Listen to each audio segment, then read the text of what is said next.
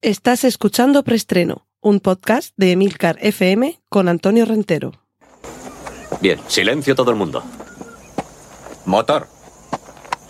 Sonido. Claqueta. Escena 1, toma primera. Acción. Saludos, bienvenidos una semana más a Preestreno, el podcast de Emilcar FM, donde os pongo al día de las últimas noticias de cine y series de televisión. Recordad que en las notas del podcast podréis encontrar los enlaces a contenidos audiovisuales que mencione a partir de ahora. Y vamos ya con nuestra primera sección de recordatorio o también llamado autobombo. Cortinilla de estrella y Simplemente recordad que aquí en Emilcar FM me he encargado también de dos podcasts serie limitada, Vigilantes, un podcast de acompañamiento de la serie Watchmen HBO, y Excelsior, un podcast sobre el mundo del cómic, con episodios monográficos autoconclusivos sobre personajes, colecciones, autores, y el último especial que hemos hecho en Cinema TV, Sara Barbera y yo, eh, Cinema TV es un podcast de Emilcar FM en el que distintos miembros de esta red, de vez en cuando, de manera completamente aperiódica, nos juntamos, o bien se hace en solitario, hablando sobre alguna serie o alguna película que hemos visto. Y la última entrega hasta ahora la hemos hecho Sara Barbera del podcast Habitación 101 y yo hablando de la serie Anorthodox. Así que si os interesa cualquiera de estos temas, aquí en Emilcar FM los tenéis. cortinilla de estrella y Y vamos con la sección de noticias. Esta es una noticia muy, muy reciente, muy calentita, recién sacada del horno y ante la que creo que podemos congratularnos. Porque se ha llegado a un acuerdo entre Sony Pictures y Amazon para que se produzca una serie de... eh, yo creo que van a ser películas, no, no series de televisión, pero bueno, una serie de películas bajo el título The Fear Collection. Juaniquilator, ya que te has reincorporado... eh, eh, bueno, por cierto, breve inciso, esto tenía que haber ido en la sección de avisos parroquiales, pero ha vuelto Colegas, el podcast de Milcar FM en el que Emilio Cano, Lord, Lord al líder, y Juaniqui Leidor, a quien volvemos a tener en esta red, de la que nunca debió salir, por cierto, eh, repasan la serie Friends, de ahí el título de Colegas. Y por cierto, esa es la inspiración para que mi podcast mm, serie limitada sobre la serie Watchmen se llamara Vigilantes. Era jugar con la traducción al español que en el caso de Watchmen nunca se ha publicado como tal. O sea, siempre ha sido Watchmen. En español se publicaba como Watchmen.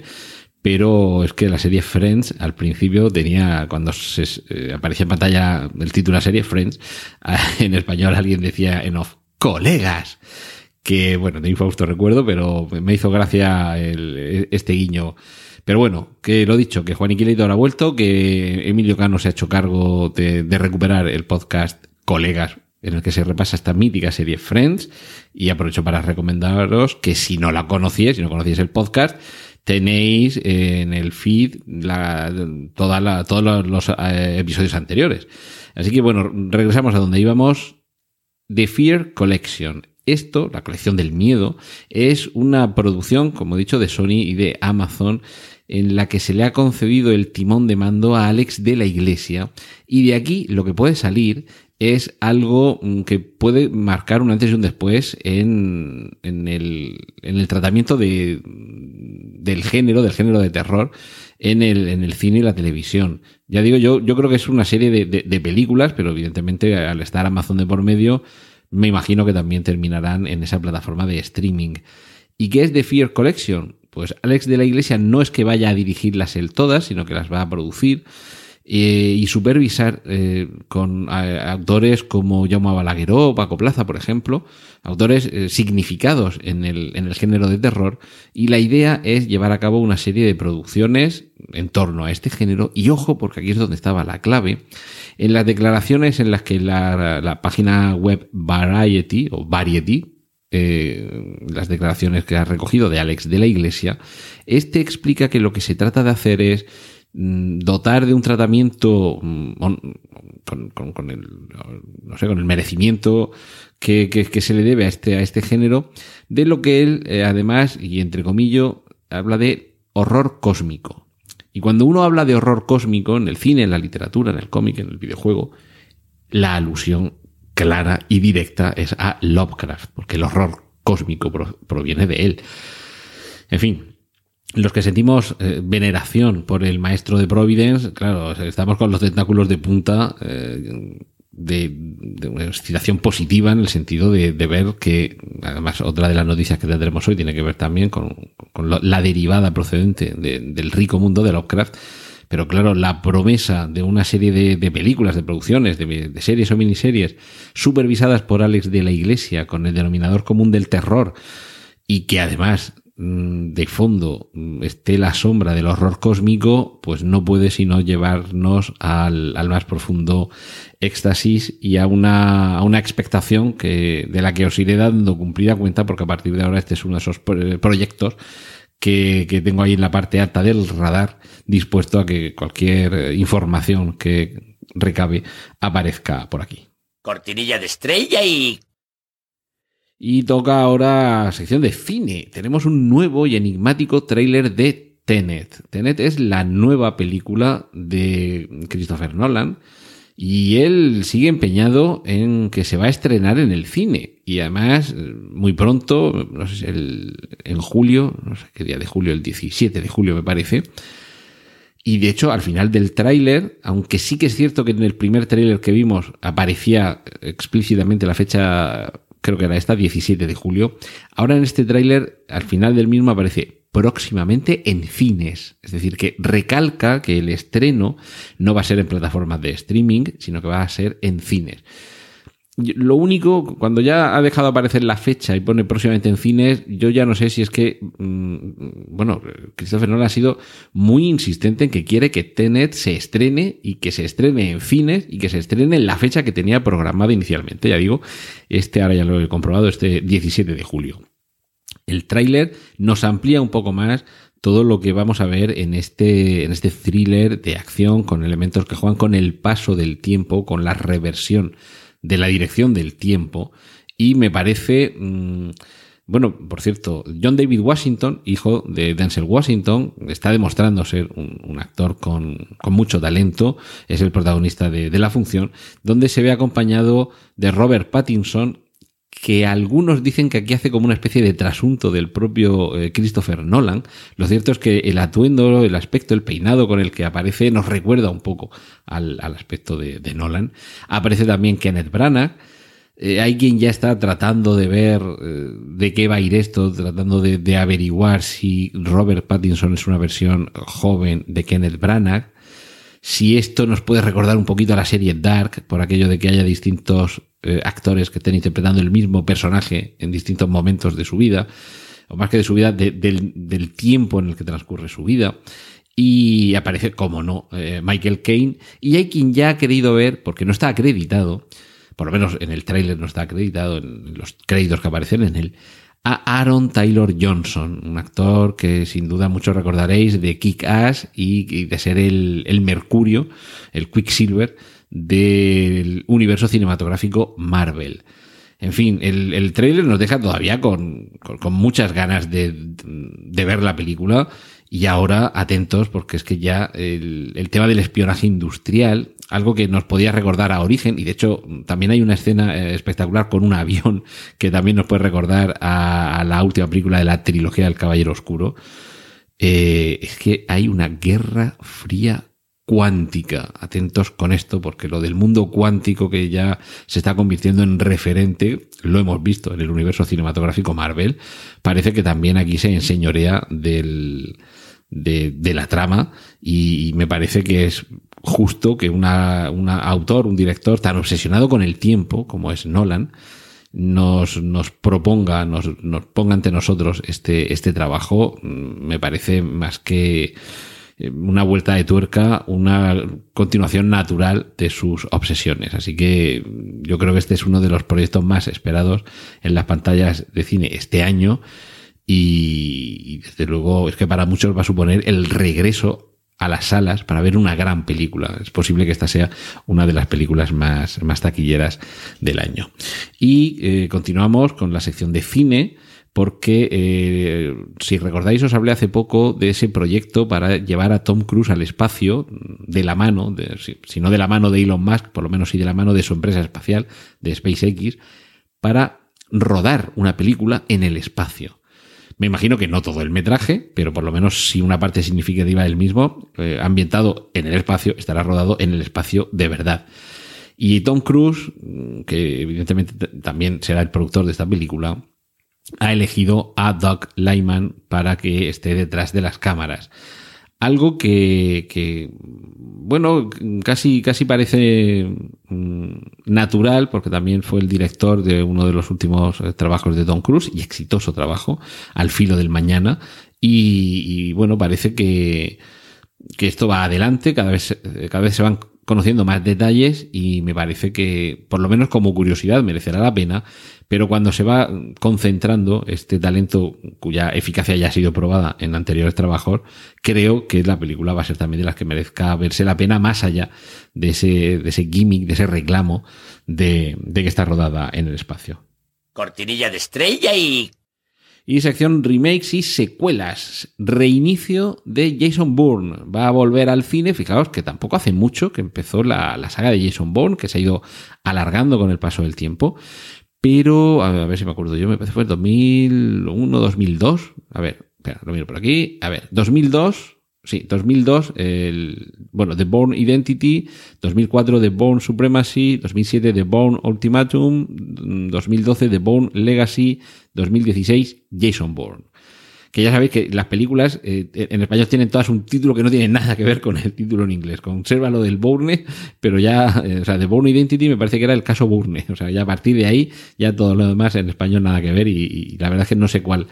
Eh, no sé, os pasará a muchos que conocemos las de Bourne por la primera, la segunda, la tercera, la que no sale Jason Bourne, que es la de The Bourne Legacy, y luego Jason Bourne, que es, la última. Pues bien, mm, aunque la última entrega ha sido en 2016, hace cuatro años, hace muy poquito, y la primera fue en 2002, que claro, mm, han pasado 18 años, que no parece demasiado, pero claro, como esto no se van a poner mañana mismo a rodar, mientras que mm, completan el proyecto, ultiman un guion, eh, preproducción, rodaje y postproducción, igual para el 20 aniversario de la primera es cuando nos llega este reinicio de la saga Bourne. Y yo creo que esto va a tener. Yo creo que esto va a tener aceptación. A mí me da la sensación de que todas las entregas hasta ahora de Bourne eh, han tenido un buen éxito de, crítica y público. Y siendo el mismo productor, Frank Marshall, que este es alguien que, sabe mucho de, de, ponernos delante películas que nos gusta ver una y otra vez, lo normal es que este reinicio sea más que exitoso, creo yo que interesante de ver y, estimulante, porque en su momento esa primera entrega de Jason Bourne también supuso un poco un revulsivo para algo que se había quedado un poquito anquilosado. O sea, igual que la saga Bond o la saga, sí, o la saga, la franquicia de, Bond o de Misión Imposible han tenido sus, eh, sus eh, no sé cómo decirlo, no atascos, pero bueno, pequeños momentos de bloqueo de los que después han sabido salir con éxito, Jason Bourne en cierta manera también ha supuesto un revulsivo para ese tipo de cine, cosa que en, no en Casino Royale, pero en Quantum of Solas, si no recuerdo mal, al principio también teníamos una, persecución que era muy deudora de, ese ritmo que le imprime Jason Bourne, bueno, la dirección, la trama, la forma de contar la historia, los momentos de acción, las persecuciones, las peleas sobre todo, que se han ido retroalimentando un poquito. Esto ha ido siendo una evolución desde los tiempos, por ejemplo, de las películas de acción barra policial de Schwarzenegger y Stallone, por ejemplo, de las sagas de La jungla de cristal y Arma letal, por otro lado, y todo eso ha ido evolucionando quizá hasta encontrarnos en esta nueva corriente en la que, bueno, James Bond ha ido manteniéndose, ha ido pasando un poquito por todas, quizá eh, dejando aparte esas, esas eh, influencias, como digo, en los años 80 y 90 de las películas de acción en las que había elementos policíacos o de thriller en películas protagonizadas por Schwarzenegger o Stallone por un lado y las de Mel Gibson y Bruce Willis por otro, sí que es verdad que ahí la evolución de James Bond se mantuvo al margen, pero si el primer cambio en la saga Bond ya lo tuvimos con eh, GoldenEye, es eh, más que claro que cuando llega un nuevo Bond, en este caso Daniel Craig, se revoluciona, se actualiza, creo que con mucha eh, inteligencia y se aproxima un poquito más a lo que venían haciendo esa, estas otras sagas. Ya hemos hablado de Tom Cruise, continúa Misión Imposible poco a poco, eh, adaptándose además con distintos directores, que cada uno de ellos va imprimiendo un poco su, su carácter. Eh, y su cambio de ritmo, cosa que Jason Bourne, en toda la saga, aunque haya habido eh, distintos directores, quizá Paul Greengrass sea el, que, a, a, mi entender, ha imprimido ahí un, un, sello más personal y que ha tenido más influencia. Pero bueno, los distintos eh, directores han sabido ser continuistas con esa evolución. Y yo tengo mucho interés por ver si se continúa evolucionando dentro de este tipo de cine de acción y por qué derrotero es eh, por el que se deja uno caer si es una evolución natural de lo que hemos visto en las Bourne hasta ahora, o va a ir, que personalmente espero que no, va a ir un poco más por lo que hace la franquicia de Fast and Furious. Y digo, espero que no, no porque no tenga nada en contra de esa franquicia, al contrario, yo mientras la gente vaya al cine, disfrute, lo pase bien y se siga haciendo cine, por mí encantado. Pero sí que es cierto que quizá eh, las persecuciones de, de, esta saga de Fast and Furious ya casi sean eh, ciencia ficción o fantasía y se están apartando cada vez más de la realidad, que es lo que creo que no sucede en el caso de Jason Bourne, que vemos eh, más allá de la pirotecnia en cuanto a, al, al lujo o los gadgets imposibles de James Bond y Jason Bourne.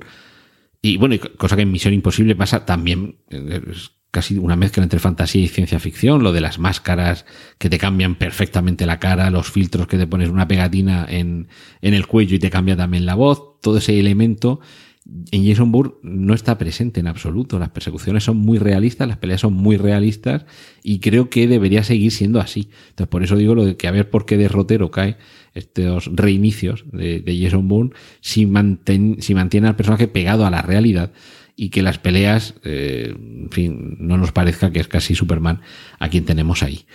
Y, hablando de remakes y secuelas, una quizá inesperada, Dentro del laberinto, aquella película protagonizada por un tristemente desaparecido David Bowie y una guapísima Jennifer Connelly, a la que, bueno, se tenía que quedar cuidando a su hermano pequeño, decía, ojalá se te lleven los, bueno, los goblins, los, los duendes, y esa especie de maldición surtía efecto, el niño era raptado y ella tenía que entrar al laberinto a, a rescatarlo. Pues bien, Jennifer Connelly, que la tenemos ahora en, en la serie de Snowpiercer, no sabemos si estará, pero de momento sí que tienen eh, muy claro el, la, la, producción de esta secuela de Dentro del Laberinto, que, por cierto, todo esto dentro del universo Marvel, es decir, de Marvel barra Disney, ¿de acuerdo? Eh, digo lo del universo Marvel porque Jennifer Connelly aparecía también en una película de la masa eh, de, Hulk, eh, que esta sí está integrada este personaje en, el ámbito de Marvel y por tanto todo esto al final queda un poquito en casa. La cuestión es que sigue teniendo relación con el universo cinematográfico Marvel porque Scott Derrickson, el director de Doctor Extraño, eh, que inicialmente se iba a hacer cargo también de esta nueva entrega de las aventuras del Doctor Stephen Strange, la del Doctor Extraño y la locura del multiverso, o el multiverso de la locura, eh, finalmente no se va a hacer cargo de, de, esa entrega, sino que va a ser Sam Raimi, y como tenemos que hacer algo con este muchacho, le han encargado, y a mí me parece acertado, que dirija esta secuela de Dentro del Laberinto, película, por cierto, del año 1986, que tiene ya unos cuantos años, y como ya hay por ahí alguien eh, pidiendo, ojalá que el personaje que interpretaba David Bowie siga existiendo en esta entrega, y que se lo encarguen a Tilda Swinton que probablemente, no es que sea un clon de David Bowie, de hecho apareció también en, en el universo cinematográfico Marvel y precisamente en la película Doctor Extraño, era quien interpretaba al maestro, también cambiando el, el, género del personaje de masculino a femenino, porque Tilda Swinton es actriz, y el personaje del, del, del maestro de, de, del Doctor Extraño es, es masculino en los, en los cómics. Así que si ya han trabajado, han trabajado juntos este director y esta actriz, y además le pega, se adapta muy bien a la naturaleza del personaje que interpretaba David Bowie, pues igual terminamos, terminamos viéndola, vamos a cruzar los dedos. Cortinilla de estrella y y nos vamos con las series. Fijaos la importancia que tienen ya las plataformas de streaming que cinco meses antes de que llegue a Telecinco que es su lugar de, emisión, la serie en la que se avecina va a poder verse en esa plataforma, en Amazon Prime. Así que, eh, bueno, como ha sucedido también con eh, el, Pueblo, creo que se llama El Pueblo, es esta, esta serie que, que con el mismo equipo productor de la que se avecina lleva una serie de personajes a un pueblo estos de la España vacía y la verdad no he visto todavía la segunda temporada, pero la primera es muy divertida. Y con esto va a, suceder algo muy parecido, es decir, que esta plataforma de streaming va a ser donde eh, se emita o se ponga a disposición en primer lugar este contenido. Así que ya sabéis que a partir del 29 de mayo, es decir, ya mismo, vamos a tener disponibles esos 16 episodios divididos en dos eh, bloques de 8 eh, lo que yo no sé todavía es si, del tirón o a, dosis semanal. Espero que sea así, porque me parece que, que, algunas series se disfrutan un poquito más de esta manera. Aunque, bueno, también déjale al espectador la capacidad de decisión y que cada uno elija cuando las puede ver. Pero bueno, de momento sería un bloque de ocho episodios. Es posible que los otros ocho estén todavía eh, rodándose o grabándose. Y, de momento, ya digo, a partir del 29 de mayo, los fans, que, que los habemos, de Abemus Fans, de la que se avecina, vamos a tener la oportunidad de ver esta duodécima temporada en la que se avecina y hay muchos que dicen que esta puede ser la última temporada de la que se avecina, así que estaremos también atentos. Y bueno, siempre nos quedará recuperar los episodios anteriores. Por cierto, otros que repiten, por aquello de mm, equipo productor, eh, vamos, eh, básicamente el mismo, incluso con algunos actores compartidos en El Pueblo y la que se avecina, pero ahora tenemos a una nueva pareja que repite, David Tennant y Michael Sheen, quienes han protagonizado hace poco Good Omens, ahora vuelven, vuelven juntos y vuelven juntos a una serie de televisión que se titula Staged. Bueno, una miniserie, al igual que eh, Good Omens, es también una miniserie, en este caso para eh, eh, BBC. Y Staged, que se refiere a Staged con, con D al final, se refiere, bueno, Stage sin la D al final, es el escenario. Pero aquí yo creo que es un juego de palabras también con cage, que sería como enjaulados, algo así como enjaulados en el escenario. ¿Por qué? Porque esta comedia, que no había dicho todavía el género de esta serie, esta comedia nos cuenta cómo el grupo que tiene que interpretar una obra de teatro en el West End londinense intenta mantener los ensayos de esa obra mientras dura el confinamiento. Es decir, que de nuevo volvemos a este capítulo de producciones que tienen al confinamiento, si no como un elemento esencial, por lo menos como un telón de fondo. La verdad es que los dos, David Tennant y Michael Sheen, son dos actores que da gusto verlos en todo tipo de papeles, eh, dramáticos y cómicos. Tienen una vis cómica ambos maravillosa. Y si además esto ya es una comedia pura, porque en Good Omens no se puede decir que fuera una comedia pura, tenía elementos cómicos, pero más bien eh, un thriller de misterio y de tema sobrenatural, pero evidentemente con toques, con toques cómicos.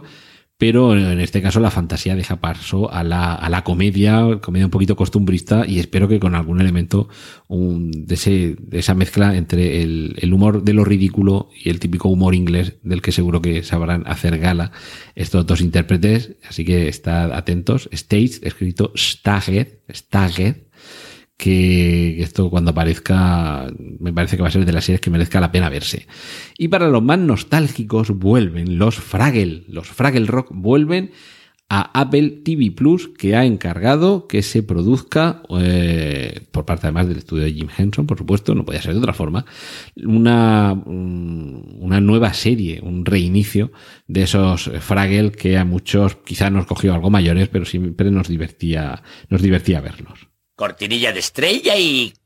Y vamos rápidamente a la sección dedicada al cómic. Después de ese Snyder's Cut de la Liga de la Justicia, ya sabéis que ya se ha, lo, comenté la semana pasada, ya es oficial, va a aparecer además en el año 2021, es decir, que tenemos que esperar un poquito para ver esa versión del director de la Liga de la Justicia que no pudo terminar eh, de, de, dirigirla por, por cuestiones personales vamos a, ampliar esto de los... Eh, yo creo que esto va un poco por modas. Hubo una cierta moda eh, a partir sobre todo de aquella eh, edición del director o ese Director's Cut del Blade Runner de, de, Ridley Scott. hubo ahí una, una, cierta moda durante unos años, ha estado un poquito acallada y ahora vuelve. Y vuelve y sigue en el mundo de los superhéroes de DC. Porque es que David Ayer, el director de Escuadrón Suicida, dice que, que él también tiene su propio corte. Cuando hablamos de cortes, la traducción directa, mal hecha, eh, Juan Iquilator seguro que esto nos lo puede explicar mucho mejor que yo, que mm, cat sí que significa corte, pero es que en el mundo del cine, eh, corte tiene que ver con la edición, con el montaje, con cortar un trozo en el fotograma y empalmarlo con otro trozo de fotograma y elegir qué es lo que estás pegando. Pues bien, ese corte, ese montaje, cuando se hace normalmente es porque el productor, que es quien pone la pasta, dice esto, que salga así, quiero más emoción, quiero más, como decía el señor Galindo, tetas, tetas. Pues en fin, según lo que quiera el productor o el director, eh, sale ahí esa controversia de si ha mandado la productora o ha mandado el director. Y normalmente manda la productora, salvo que el director sea también productor y él mande romana. En estos casos no era así y ahora parece que a David Ayer, eh, que dice que él tiene su propio montaje de Escuadrón Suicida, se le va a conceder o se le podría conceder la oportunidad que nos lo muestre. Mm, bueno, interesante. Vamos a ver qué es lo que sale de ahí y si es posible salvar esa película. Por cierto, relacionado con este Snyder's Cut de la Liga de la Justicia, se explicaría qué es el con K al principio, Nightmare, esa pesadilla distópica de Batman que veíamos en la película y que tiene que ver con un personaje que ahora sí que estará. No mm, de forma eh, en subtexto o de forma eh, en elipsis, no, no, vamos a ver a Darkseid, que es el malo malísimo del universo DC una razón más para esperar con, con, con, ansia mala este Zack Snyder's Cat de eh, la Liga de la Justicia. Y por último os dejo el enlace a Lovecraft Country. Fijaos que ya habíamos hablado al principio del preestreno de hoy, de lo que tiene que ver con Lovecraft, y ya tenemos el tráiler para el estreno en agosto de esta serie en la que se nos lleva unos personajes a indagar sobre el pasado de uno de ellos en la América de mediados del siglo pasado y con el trasfondo de los cultos, de lo sobrenatural y de ese horror cósmico que proceden de la febril mente de Howard Phillips Lovecraft. De ahí el nombre de Lovecraft Country. Cortinilla de estrella y cortinilla de estrella y... Y nos vamos a despedir con las adaptaciones. Os dejo también el enlace al tráiler de la segunda temporada de El Alienista, con el subtítulo de Angel of Darkness, un nuevo caso para este personaje procedente de las novelas de Caleb Carr. Os dejo también el tráiler de la segunda temporada de Nosferatu, escrito con, con algunos números por ahí en medio. Es una novela eh, de Joe Hill, que ya hemos visto la primera temporada, una adaptación magnífica y que nos dejaba a punto de caramelo con la llegada a ese mundo siniestro del, del personaje protagonista. Y nos, nos, despedimos con la última noticia, es la nueva producción de Michael Bay, que va a adaptar, ojo, una audionovela. Porque ya no solamente de novelas de papel vive el cine, sino que también nos vamos a las audionovelas. En este caso, es un, una novela, no sé si tengo por aquí el, título. Mm, bueno, tiene que ver con una, eh, esto seguro que os va a sonar, un, thriller ambientado en mitad de una pandemia. Ah, vale, aquí está, Armored, Armored, que yo creo que significa eh, Armored en el sentido de armadura, o sea, alguien que lleva una armadura mm, sería como blindado, protegido o algo así y tiene que ver con un, contratista de estos de, empresas de seguridad que eh, rechaza un, trabajo para eh, ofrecer escolta a los delegados de las Naciones Unidas que tienen que, eh, que encontrarse con un con la zona eh, o sea tienen que transitar mejor dicho por la zona de México que está tomada por los cárteles de la droga. Entonces de ahí lo de armado. En mitad de un momento de, de pandemia a ver cómo proteges todavía más a un convoy a través de una zona peligrosa y en la que hay un momento en el que todo el mundo te está atacando y tienes que sobrevivir como sea. Pues bien, esto es eh, lo nuevo en lo que va a, a trabajar eh, Michael Bay en la gran pantalla. Y hasta aquí hemos llegado esta semana en preestreno. Un saludo de Antonio Rentero y la semana que viene nos encontramos de nuevo aquí en Emilcar FM. ¡Y corten! Gracias por escuchar preestreno. Puedes contactar con nosotros en emilcar.fm barra preestreno, donde encontrarás nuestros anteriores episodios. Genial, la positiva.